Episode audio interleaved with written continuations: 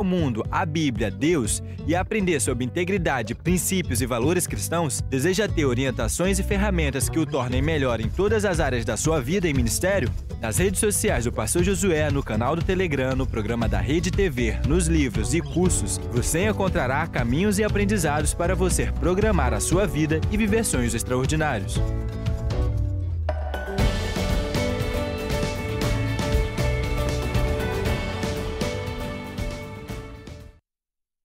Existe uma forma de você estar ainda mais próximo e conectado com a Igreja Batista Atitude em qualquer lugar do mundo. Através das nossas redes sociais, canal do Telegram e app, você não só fica informado, como acessa conteúdos especiais e tem em suas mãos materiais evangelísticos relevantes para desfrutar, compartilhar e abençoar. Siga as nossas redes sociais, ative as notificações, entre para o canal do Telegram e baixe agora o app.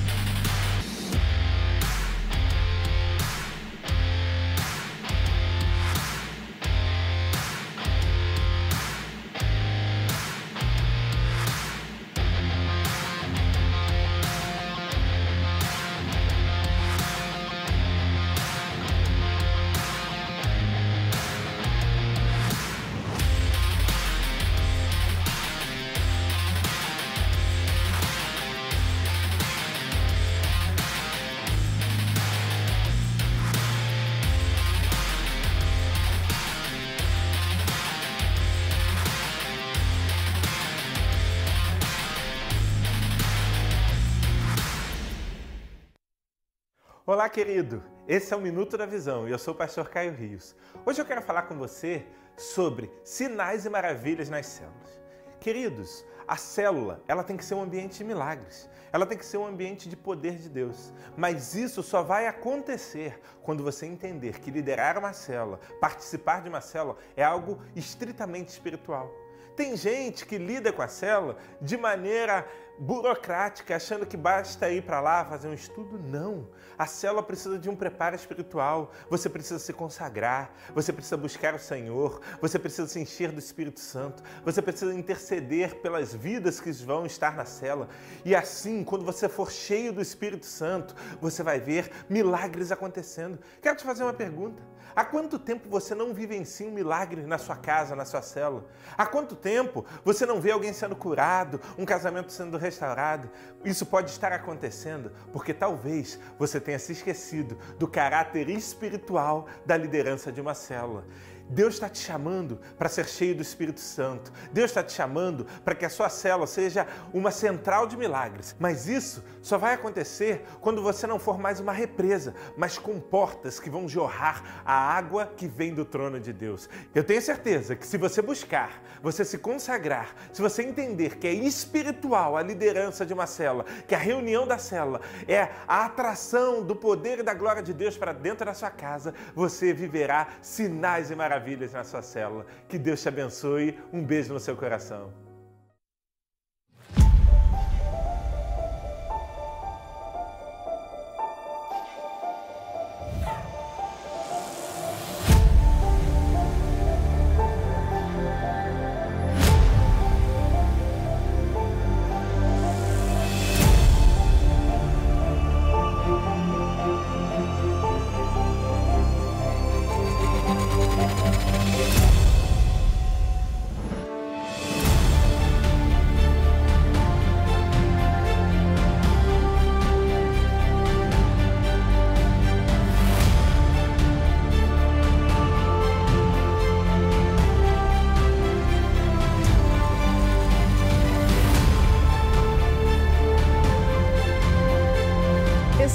Casa, só um minutinho que eu tenho um recado para quem está aqui no templo com a gente. Vocês só podem sentar nas cadeiras pretas. Não junte cadeiras, por favor, tá bom? Agora sim, vamos celebrar juntos e tenha um domingo abençoado.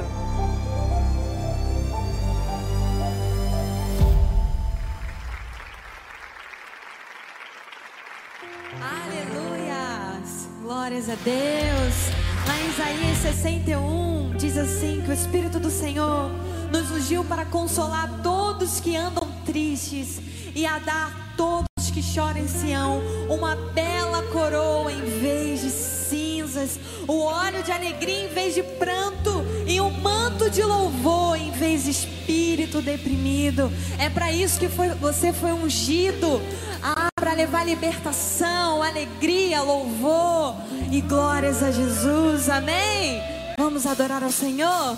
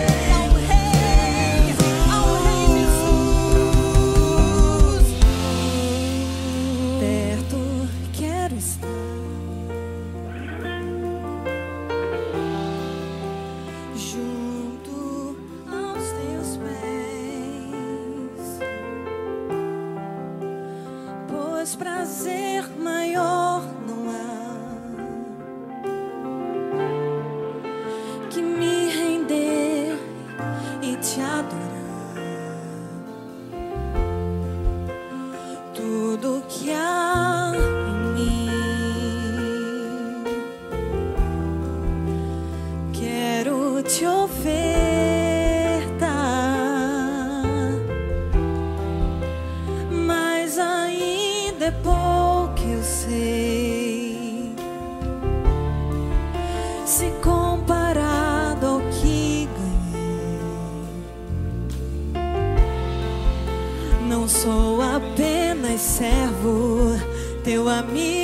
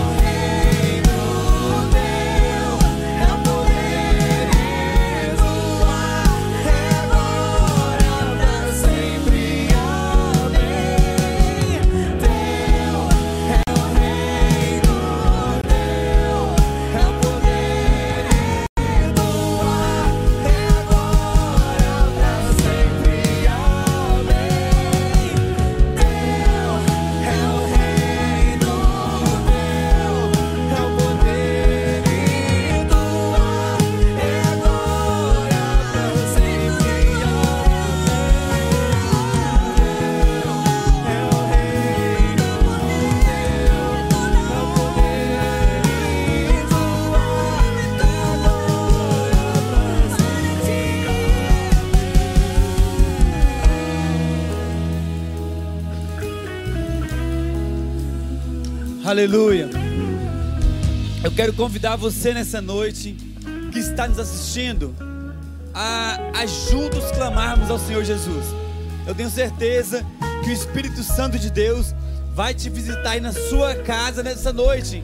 Eu quero que você clame ao Senhor Jesus, clame a Deus que pode te responder. É Deus quem pode responder todas as suas orações. Você que está conectado conosco, aí através da internet, o Ronald Silva, agora que acabou de mandar mensagem, é, Priscila, Edileuza, Raimundo, é, Nilza, cada uma pessoa que está conectada conosco neste momento, eu quero orar por você. Eu quero pedir que o Espírito Santo te visite neste momento, aí pelo poder de Cristo agora. Senhor Jesus, nós oramos, nós apresentamos cada um dos nossos irmãos. Ó Deus, cada pessoa que tem mandado seu pedido de oração aqui agora, Deus, clamando, Deus, para que o Senhor venha e faça algo.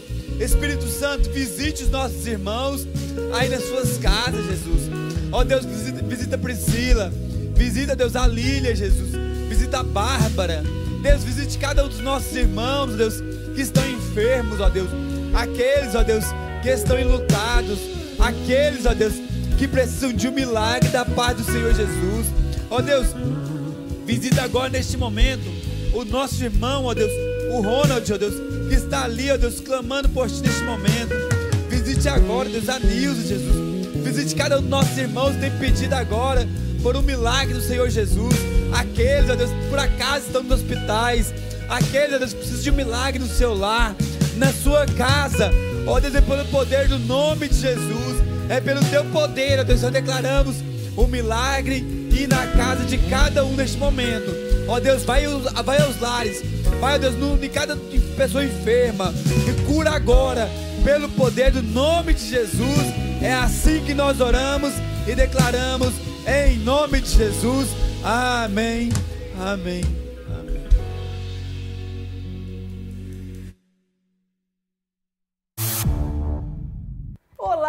Atitude em um Minuto está chegando com um recadinho muito especial da pastora Mari Machado para os pais dos adolescentes do RIPE. Confere só. Oi, eu tenho um convite especial para você que é pai ou mãe de adolescente. Todos os meses nós temos reuniões específicas sobre a educação dos filhos e temáticas que tangem aí a paternidade e a maternidade dos adolescentes. Esse mês, dia 29, nós teremos um papo sobre sexualidade. Eu tô te esperando aqui na sala 1, tá bom? Que Deus te abençoe. E faltam pouquíssimos dias para a Festa das Águas que vai acontecer no dia 29 de agosto. Não perca mais tempo de se batizar, descendo as águas e renascendo como uma nova criatura em Cristo.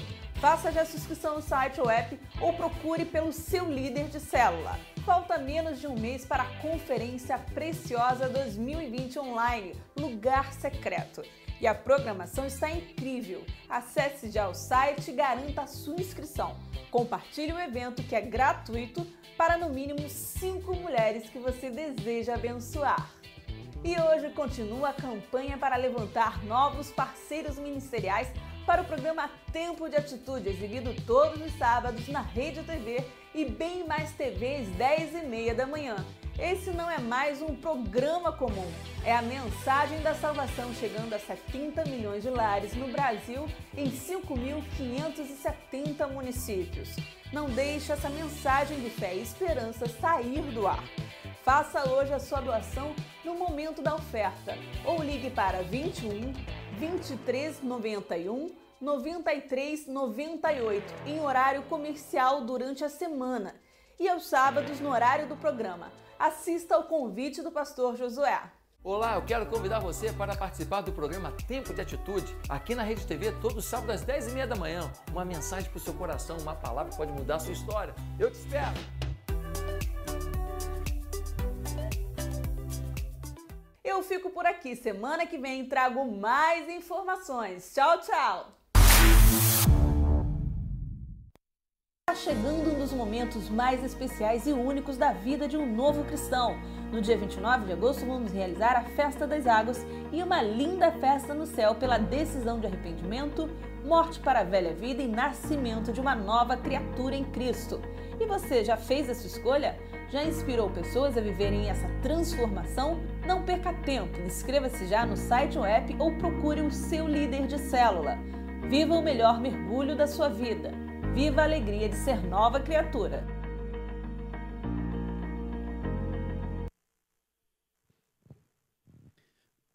Que bênção quando nós entendemos a questão de o que Deus tem nos abençoado.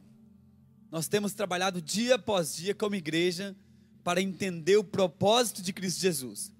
É, nós temos agora nossa creche que acabou de ser inaugurada a primeira etapa. E a nossa igreja não para.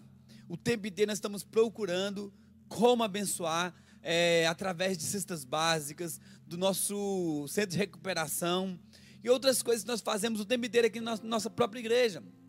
Irmãos, eu quero dizer para você: se você entender um princípio básico, o princípio da generosidade, com certeza Deus vai te abençoar. Quando nós entendemos esse princípio de que Deus é o grande doador, de que Deus é aquele que nos abençoa, que nós nunca venceremos a Deus. E outra coisa, é Deus quem nos dá a força para trabalhar. É Deus quem nos dá o recurso para que possamos ter o que comer todos os dias. Tudo vem de Deus. Então, por que nós não podemos entregar simplesmente uma pequena parte para a manutenção da obra do Senhor Jesus? Para a manutenção dessa obra que você conhece, ou talvez você não conhece, mas você pode conhecer. Que tal você fazer essa prova hoje com Deus? Falar, Deus, eu vou devolver aqui, Deus, uma pequena parte, porque 10% é bíblico. 10% é o mínimo do que nós podemos fazer para abençoar a obra do Senhor Jesus. Então, gostaria que nessa noite você fizesse algo. Enquanto estou falando, está aparecendo um QR Code. Você pode clicar, é, ligar a câmera do seu celular no QR Code e entrar numa conta e fazer uma transferência agora de oferta ou do seu dízimo. Entregar algo para Deus. Eu vou dizer para você, Deus é quem vai te recompensar. Quando nós entregamos para Deus, é Ele quem nos abençoa, é Ele quem nos devolve.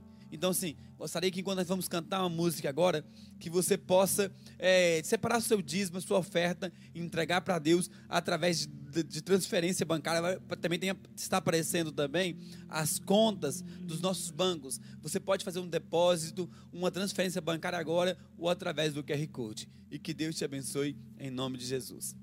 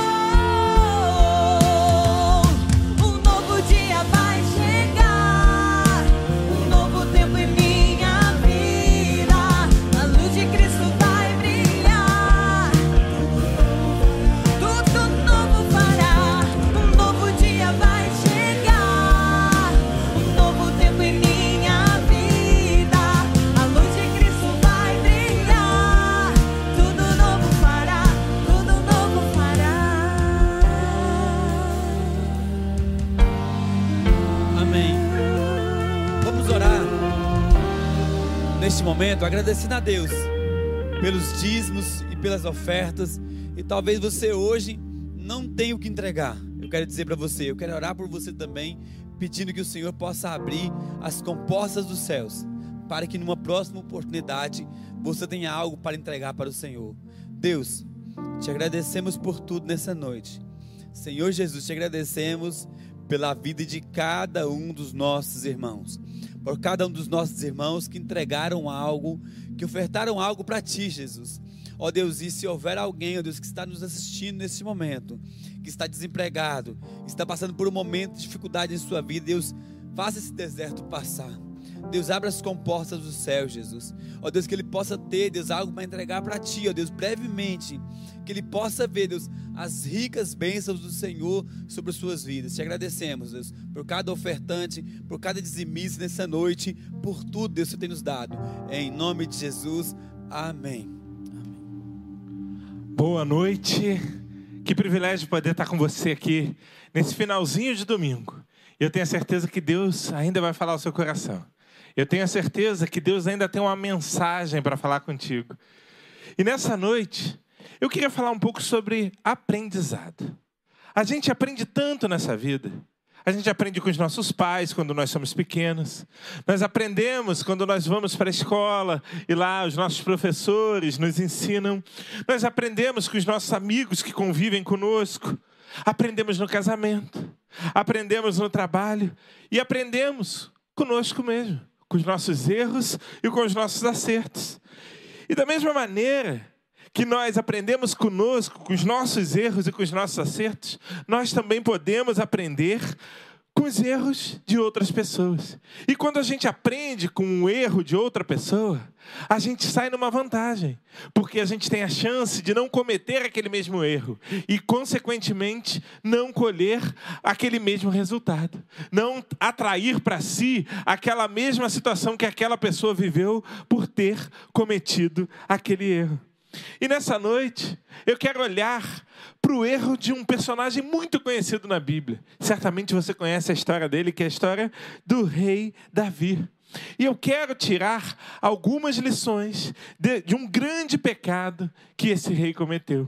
Então eu quero te convidar a abrir a sua Bíblia em segundo livro de Samuel, capítulo 11. Segundo livro de Samuel, capítulo 11. E nós vamos refletir sobre o seguinte tema: lições de um pecado. Lições de um pecado.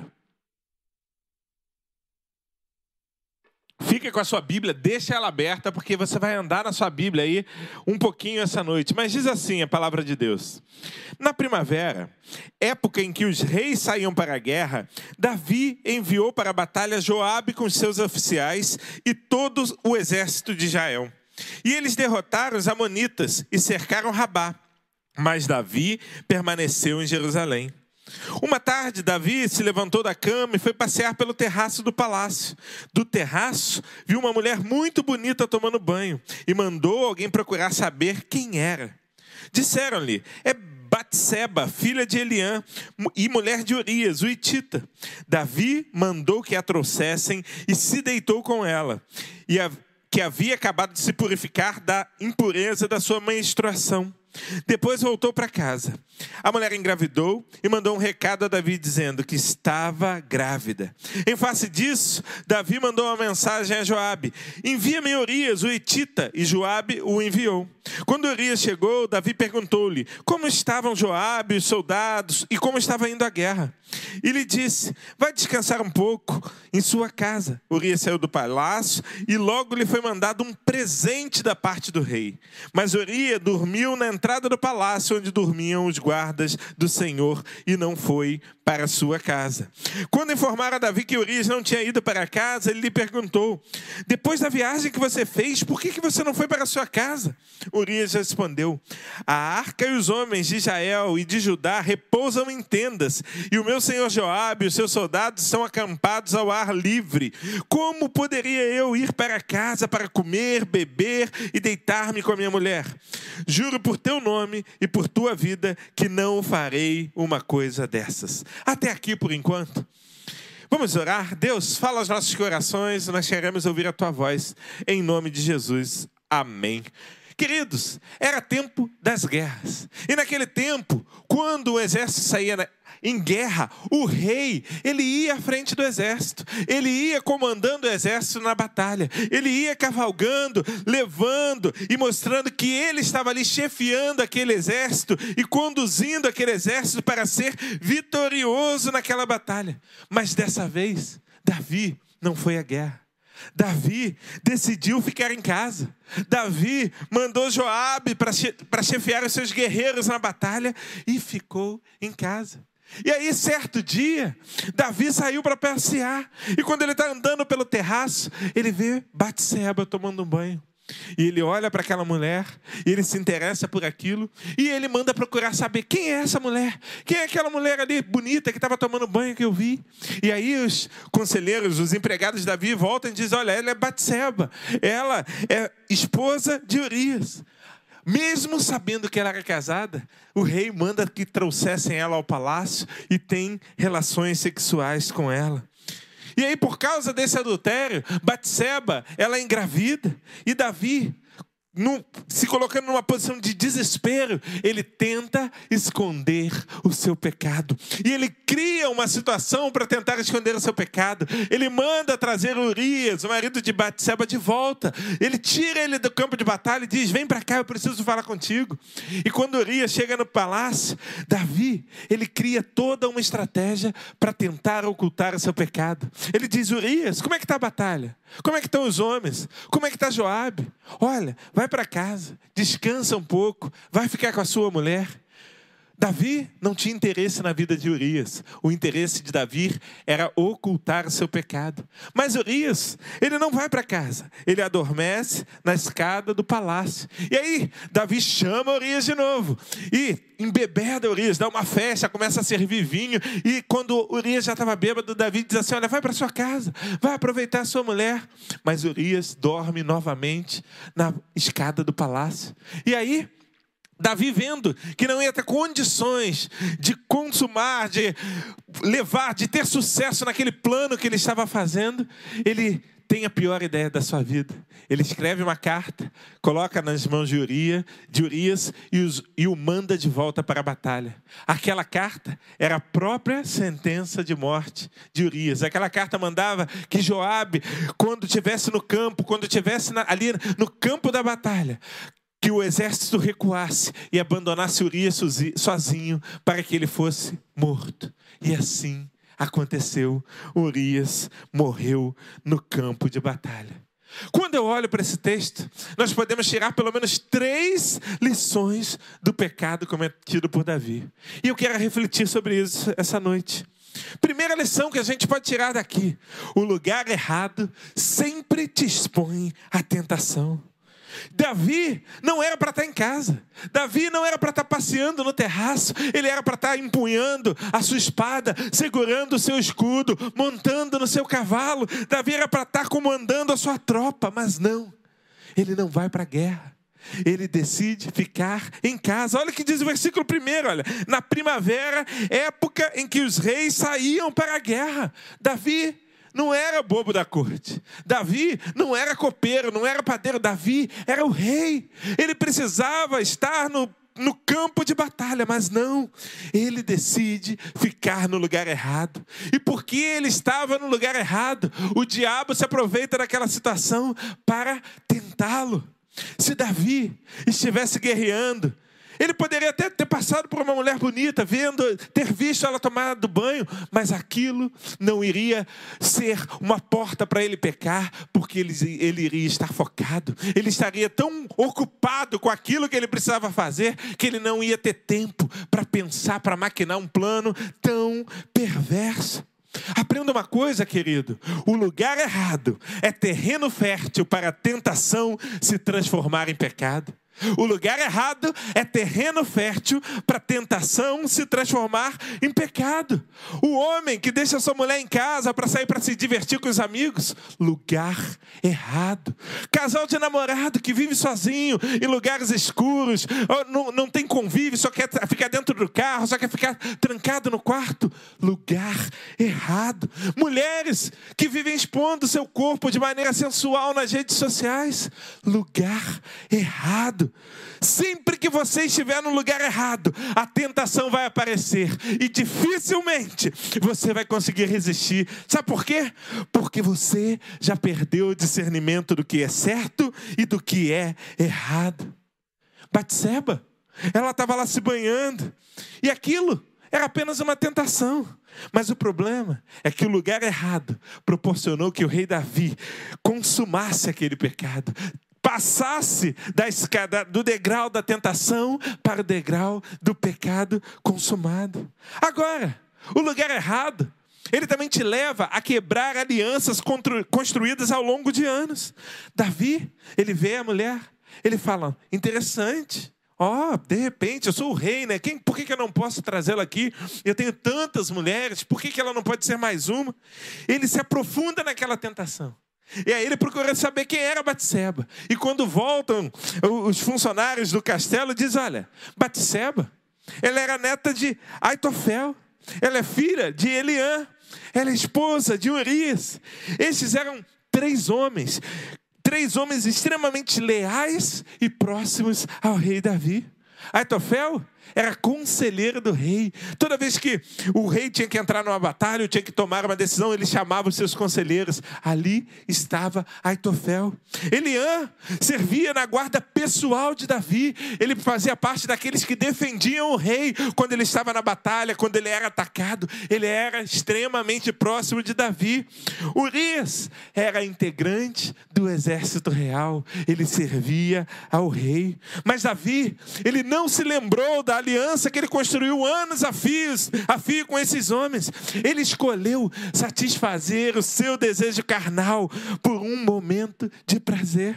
Davi não lembrou, não lembrou de quanto aqueles homens tinham lutado por ele, de quanto aqueles homens eram fiéis a ele, de quanto aqueles homens haviam estabelecido uma aliança com o rei e lutavam a ponto de dar a sua vida pelo rei.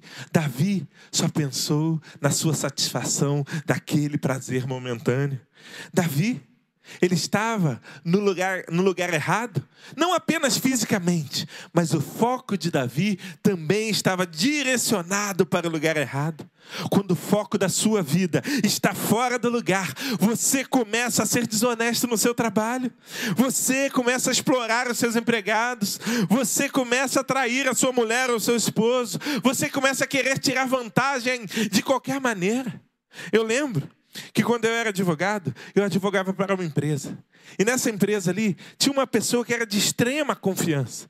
Ela mandava quase mais do que o dono. Ela tinha acesso a muita coisa, ela lidava com muito dinheiro, porque ela estava há muitos anos naquela empresa. Ela já servia naquele lugar há muito tempo. Mas um dia, foi, se percebeu que aquela pessoa de confiança, ela começou a desviar recursos daquela empresa. Aquela pessoa que tinha acesso a tanta coisa e que gozava de tanta confiança do seu patrão, começou a roubar e, ao final, aquela menina foi demitida, entrou-se com um processo criminal contra ela que ela deve responder até hoje. Sabe por quê? Porque o lugar errado te faz esquecer das alianças que te levaram a chegar aonde você está hoje. Sabe por quê?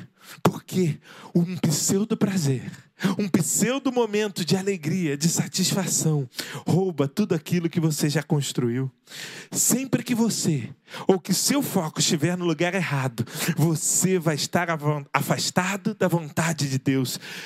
E aí a tentação tem grande chance de se converter em pecado. A tentação vai te levar a sucumbir. Mas a segunda lição que a gente tira desse texto é que tentar encobrir o pecado te leva a cometer outros erros. Tentar encobrir o pecado te leva a cometer outros erros. Davi vai, ele adultera com Batseba, e aí ele recebe a notícia: olha, eu estou grávida. E agora? Davi conhecia a lei de Moisés. Davi sabia que por conta do adultério, ele, talvez ele não, porque ele era rei, mas pela lei ele e Batseba teriam que ser apedrejados, eles teriam que ser mortos, eles iriam pagar pela, com a própria vida por conta daquele pecado. E aí, o que, que ele ele pensa: nossa, aquele pecado que estava oculto, agora vai se tornar público. Aquele pecado que eu achei que ninguém sabia, talvez só aqueles que estavam trabalhando aqui no palácio, agora todo o povo de Israel vai saber. E aí, ao invés dele assumir a responsabilidade do seu erro, ao invés dele confessar o seu pecado, Davi tenta encobrir o seu pecado com outro pecado. Ele chama Urias. Ele cria situações para que Urias fosse para a cama com a sua mulher e para que as pessoas pensassem que aquele filho fosse de Urias, o esposo de Batseba. Davi tenta encobrir o pecado cometido. Deixa eu te fazer uma pergunta. Quantas vezes você já tentou encobrir o seu pecado? Quantas vezes você sabe que pecou? Mas usa de artifícios para que aquilo não se torne conhecido. Muitas pessoas se enganam, achando que enquanto elas esconderem o seu pecado, isso não vai ter gravidade. Elas se esquecem que o pecado não é cometido contra a igreja. O pecado não é cometido contra o pastor. O pecado não é, contra, não é cometido contra a pessoa prejudicada. O pecado é cometido contra Deus. E Ele sabe de todas as coisas. Ele conhece todas as coisas. Não adianta você ter uma vida de pecado e subir no altar e achar que Deus não sabe de nada. Não adianta você ser corrupto no seu trabalho e liderar uma célula e achar que Deus não sabe de nada. Não adianta você ser adúltero, trair a sua esposa e querer dar uma de Santa achando que porque as pessoas não sabem, aquilo não tem problema. Deus sabe de todas as coisas. Sabe aquele pecado que você deixa ali escondidinho para que ninguém veja? Deus sabe e Ele não se agrada do seu pecado. De vez em quando, eu tenho uma filha, a Bela, ela tem dois anos, ela vira para mim, papai, vamos brincar de esconde-esconde. E ela se esconde atrás da cortina. Só que a nossa cortina da sala ela é transparente. E ela se esconde lá e ela fecha os olhos e ela acha que eu não estou vendo. Mas eu sei onde ela está. E ela diz: Papai, onde é que eu estou? E eu finjo que eu não sei onde ela está. E digo: Ah, cadê a Bela? Cadê a Bela? Eu faço essa brincadeira com ela. E ela fica lá achando que eu não, não estou vendo. Agora, quando você esconde o seu pecado, é como se você estivesse se escondendo atrás da cortina. Você finge que Deus não está vendo, mas Ele sabe de tudo o que está acontecendo. Davi, ele tentou por duas vezes que Urias fosse para casa. Ele tentou por duas vezes que ele se deitasse com a sua mulher. Ele chegou até embebedar Urias para que Urias pudesse ter relações sexuais com a sua esposa, mas Urias era tão fiel que ele dormiu na escada do palácio. E aí, quando Davi foi perguntar para ele, Urias, por que você não foi para casa? Urias disse: Olha, Joabe está lutando. Os meus companheiros de exército estão lutando. A arca do Senhor está no campo de batalha. Como posso eu ir para minha casa, tomar um banho e, se, e me deitar com a minha esposa? Vendo Davi que ele não ia conseguir concretizar aquele plano, ele tem uma ideia. Ele manda Urias de volta para o campo de batalha. Só que ele manda Urias portando a sua sentença de morte. Olha, pensa comigo. Até aqui, Davi era um adúltero. Mas depois dessa decisão, ele se torna um assassino. Ele manda matar aquele soldado fiel que o serviu de, por tanto tempo. Ele manda que aquele exército traia aquele homem, tudo para esconder o seu pecado. No afã de ocultar o seu pecado, Davi comete outros pecados. Quantas vezes você age assim, comete um erro e para encobrir esse erro, você comete outro e outro e outro e outro. Você já viu como é que um mentiroso age? Aquele mentiroso quanto mais, ele conta uma mentira. E aí quando ele percebe que as pessoas vão descobrir que aquilo era uma mentira, ele conta outra mentira para dar suporte à primeira e depois outra mentira e outra mentira mentira e outra mentira. E quando ele vê, ele criou uma realidade fictícia, que às vezes até ele acredita que aquilo é verdade. As tentativas de esconder um pecado sempre são ilusórias. Ocultar pecados é apenas uma ferramenta para lidar com a sua consciência. Salmos 42, versículo 7. Um abismo chama outro abismo. A tentativa de esconder um pecado vai te levar a cometer outros. Agora, olha isso. Olha que interessante. Em todo esse capítulo 11 do segundo livro de Samuel, todo esse capítulo 11, o nome do Senhor só é citado apenas uma vez no último versículo, quando diz assim: olha, o que Davi fez desagradou ao Senhor. Você sabe porque o nome do Senhor só aparece no final desse texto? Porque sempre que você embarca em suas tentações, Deus não vai contigo nessa viagem, mas Ele aparece no final para te lembrar que você errou. Pecar desagrada a Deus, pecar para esconder outro pecado desagrada mais ainda, porque você pecou uma, duas, três vezes. Esconder um pecado é caminhar a passos largos para um abismo mais fundo. Sempre que você tenta esconder um pecado, você vai cometer outros para encobrir o primeiro. Mas a terceira lição que a gente pode tirar desse texto, nós vimos que o lugar errado sempre te expõe à tentação. Vimos também que tentar encobrir o teu pecado sempre te leva a cometer outros. Agora, o arrependimento é preciso, mas ele não impede que a fatura chegue. O arrependimento é preciso, mas ele não impede que a fatura chegue. Olha, quando você passa aqui uma página e vai para o capítulo 12, o profeta Natan vai até Davi, confronta e diz: Olha, você pecou. Você roubou a, a, esposa de um guerreiro fiel seu. E o profeta denuncia o pecado de Davi, mostra o quanto ele foi mal, mostra o quanto ele foi injusto, mostra o quanto o rei havia desagradado a Deus. E quando você olha no versículo 13 do, do capítulo 12, o rei cai em si e ele se arrepende. E ele confessa o seu pecado.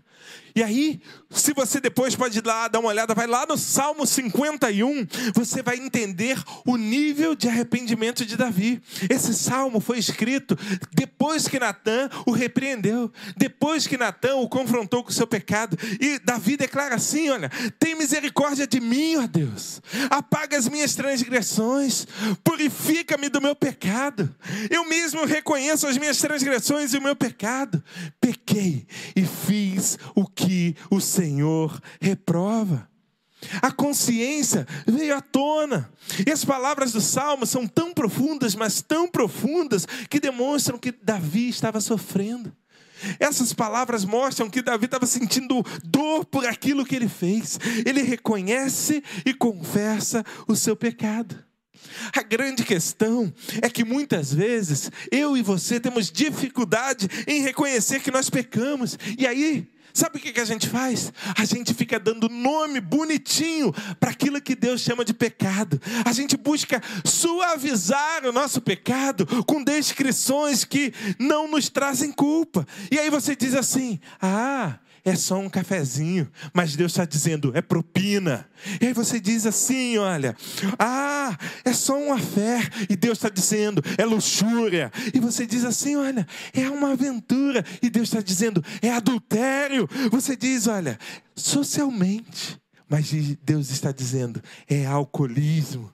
Enquanto você tentar suavizar o seu pecado, você nunca vai conseguir chegar ao reconhecimento. E sem reconhecimento é impossível se chegar ao arrependimento. Davi, ele estava arrependido. Davi, ele sentia as dores do seu pecado. Davi, ele estava sofrendo. E aí o profeta, voltando para o capítulo 12, segundo Reis, ele diz o seguinte: o Senhor já te perdoou. Mas o perdão de Deus não impediu que Davi vivesse com as consequências do seu pecado. O profeta, inclusive, avisou para Davi: olha, você fez isso às escondidas, mas eu, Deus falando, o farei diante de todo o Israel. Tem gente que peca, peca, peca, peca, depois vem pedir perdão, querendo que Deus afaste dele a consequência do pecado. Deus te perdoa, mas a fatura sempre vai chegar. Sempre vai chegar. O cara atrai a mulher, ela descobre, aí ele vem correndo para a igreja achando que isso vai salvar o casamento dele. Nem sempre, querido. O cara rouba, é descoberto, está prestes a ser preso, e ele corre, procura o pastor, procura o líder, achando que isso vai impedi-lo de ter que responder diante dos homens. A fatura sempre chega. Você precisa se arrepender verdadeiramente dos seus pecados e ser homem ou mulher para encarar, para lidar com as consequências das suas atitudes, dos seus erros, dos seus pecados. Romanos capítulo 6, versículo 23, texto muito conhecido: o salário do pecado é a morte. O salário do pecado é a morte. Esse texto, ele fala da morte espiritual. Se você levar uma vida de pecado, sem arrependimento, você vai morrer. Mas esse texto também pode ser aplicado é, em relação às consequências do seu pecado. Pecado sempre vai levar à morte de alguma coisa. Pecado sempre vai levar à morte de alguma coisa. A desonestidade pode resultar na morte da sua reputação. O adultério pode resultar, vai resultar na morte da sua família. O uso de drogas vai resultar na morte da sua liberdade. O pecado sempre vai gerar morte de alguma coisa. E aí, Davi, a partir desse momento, ele viu o seu reinado começar a esfarelar. Davi, a partir desse pecado, ele viu a sua família começar a sucumbir. Davi, depois da morte de Urias, se casa com Batseba. Aquele filho do adultério, ele morre. Mas Davi tem outros filhos, e um de seus filhos, chamado Aminon, estupra a sua outra filha, meia-irmã de Aminon, chamada Tamar. Absalão fica irado pelo estupro que Aminon é, cometeu e mata Aminon. Absalão, irmão de Tamar, irmão, irmão de Aminon. Absalão conspira contra o próprio pai e rouba o reino do próprio pai. E Joabe mata Absalão. Um pecado destruiu toda a família de Davi. Por quê? Por mais que você se arrependa, a factura sempre chega. Todo pecado gera consequências. Davi teve de lidar com elas. Ele foi perdoado por Deus. Ele terminou a sua vida sendo reconhecido como amigo de Deus. Mas o seu arrependimento não foi capaz de impedi-lo de enfrentar as consequências dos seus atos errados, dos seus pecados. O Senhor quer que você reconheça os seus pecados. O Senhor ele quer que você se arrependa dos seus pecados. Mas a fatura sempre vai chegar no final. Você sempre terá que lidar com as consequências dos erros que você cometeu até aqui. Mas, se você não pode apagar a consequência do seu pecado, Deus hoje, Ele pode te dar a chance de começar algo novo daqui para frente. Eu não sei como é que você está na sua casa, eu não sei como está a sua vida, mas eu sei que Deus espera de você nessa noite? Arrependimento. Ele espera de você mudança de vida. Porque Ele quer te dar um futuro novo. Um futuro cheio de paz. Um futuro cheio de esperança. Ele quer transformar a sua vida. Mas lembre-se: a fatura vai chegar. Mas ao lado do Senhor, certamente Ele vai te ensinar a lidar com isso. Se você está na sua casa e você quer reconhecer que você aprendeu algo com o pecado de Davi e você quer mudar o seu estilo de vida, você quer confessar que é pecador e quer abrir o seu coração e convidar a Jesus para ser Senhor e Salvador da sua vida, eu quero te convidar a fazer uma oração comigo onde você estiver. Feche seus olhos, curve sua cabeça e ore assim comigo. Senhor Deus, eu abro meu coração e eu te entrego a minha vida. Perdoa os meus pecados. Escreve meu nome no livro da vida. E me dá uma nova história. Em nome de Jesus. Amém. Se você fez essa oração, a gente tem um WhatsApp aqui na tela. E eu quero que você nos mande o WhatsApp. Eu quero te conhecer. Manda para mim assim nesse WhatsApp. Eu quero Jesus. Eu quero Jesus. Eu quero Jesus. Melhor, manda aqui no chat agora. Eu quero Jesus. Aqui no chat do YouTube, enquanto a gente canta uma canção, você coloca aqui no chat. Eu quero Jesus.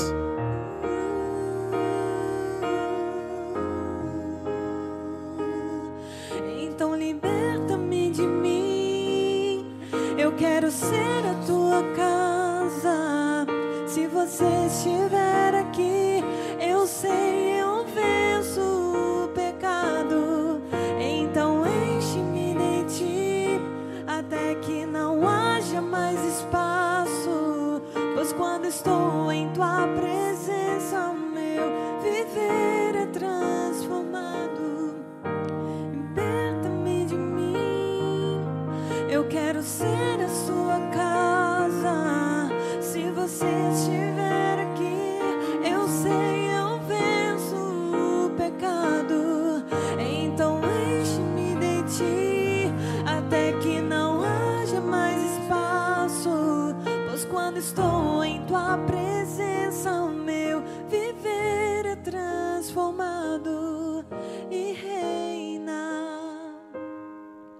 Espírito sobre a carne. Se você tomou essa decisão, nesse momento eu quero orar pela sua vida. Senhor Deus, que o Senhor abençoe cada pessoa que disse nessa noite: Eu quero Jesus. Eu quero me arrepender dos meus pecados. Eu quero viver uma vida nova na tua presença. Deus, em nome de Jesus, que a bênção do Senhor os alcance. Perdoe os seus pecados e que eles encontrem a salvação. Em nome de Jesus. Amém. Querido, eu quero te pedir um favor. Você que disse assim, eu quero Jesus, manda um WhatsApp pra gente. Tem um WhatsApp aqui, bem na tela, e a gente quer te conhecer. Eu quero te mandar um presente. Eu quero orar pela sua vida. Então, se você disse assim, eu quero Jesus, manda um WhatsApp aqui agora, nesse momento, para esse WhatsApp aqui, porque nós queremos orar pela sua vida durante toda semana. Nós teremos pessoas orando por você. Então, não deixe de mandar um WhatsApp para nós, porque eu sei que Deus vai te abençoar. E que o amor de Deus, o Pai a graça do nosso Senhor Jesus Cristo e as benditas consolações do Espírito Santo de Deus sejam com todo o povo de Deus conectados aqui no YouTube, desde agora e para todos sempre. Amém. Amém. Que Deus te abençoe. Uma semana abençoada e um feliz final de domingo. Eu quero ser a sua casa. Se você estiver aqui, eu sei eu venço o pecado. Então enche-me de ti até que não haja mais espaço. Pois quando estou em tua presença, o meu viver é transformado.